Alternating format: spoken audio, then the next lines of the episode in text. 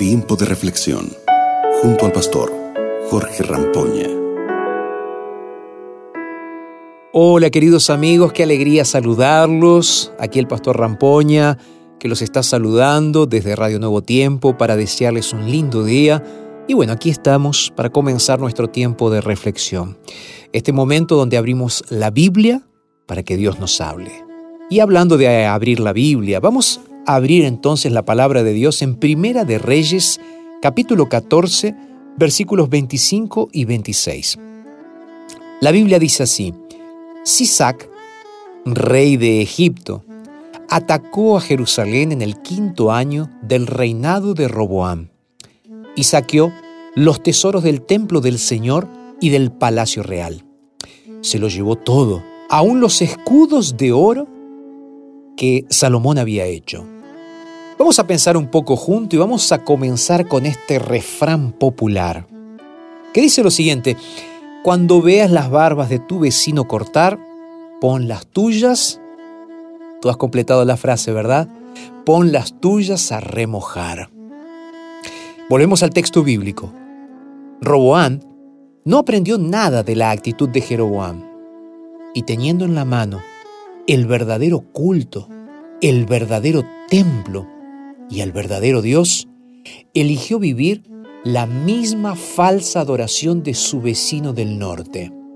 Su ejemplo cundió por el pueblo que llegó al extremo de practicar la prostitución sagrada.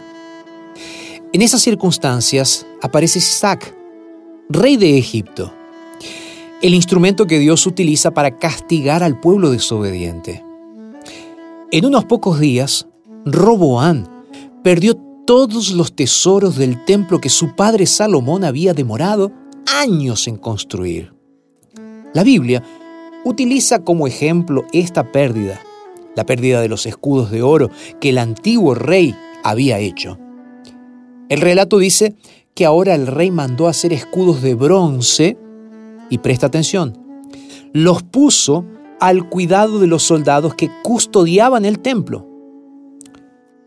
Perdió oro y se conformó con bronce. Cuando estamos en pecado, siempre nos tenemos que conformar con menos. ¿Te diste cuenta? Por más que mirando rápido y sin demasiado cuidado, un poco de bronce puede brillar como el oro, la comparación no resiste el más mínimo examen.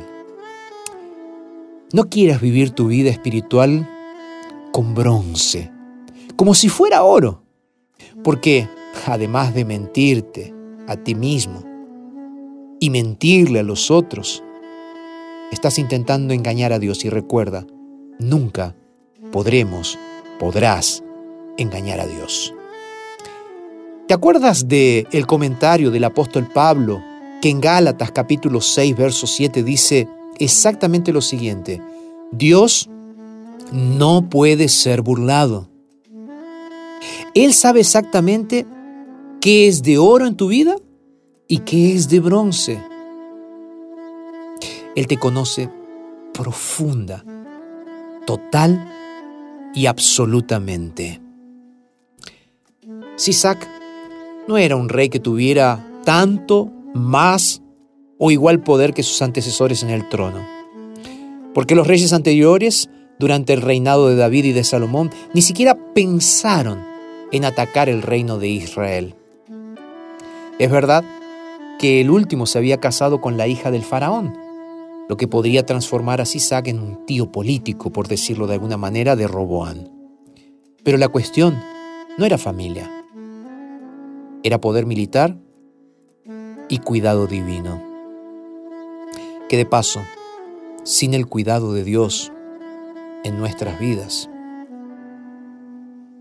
perdemos todo.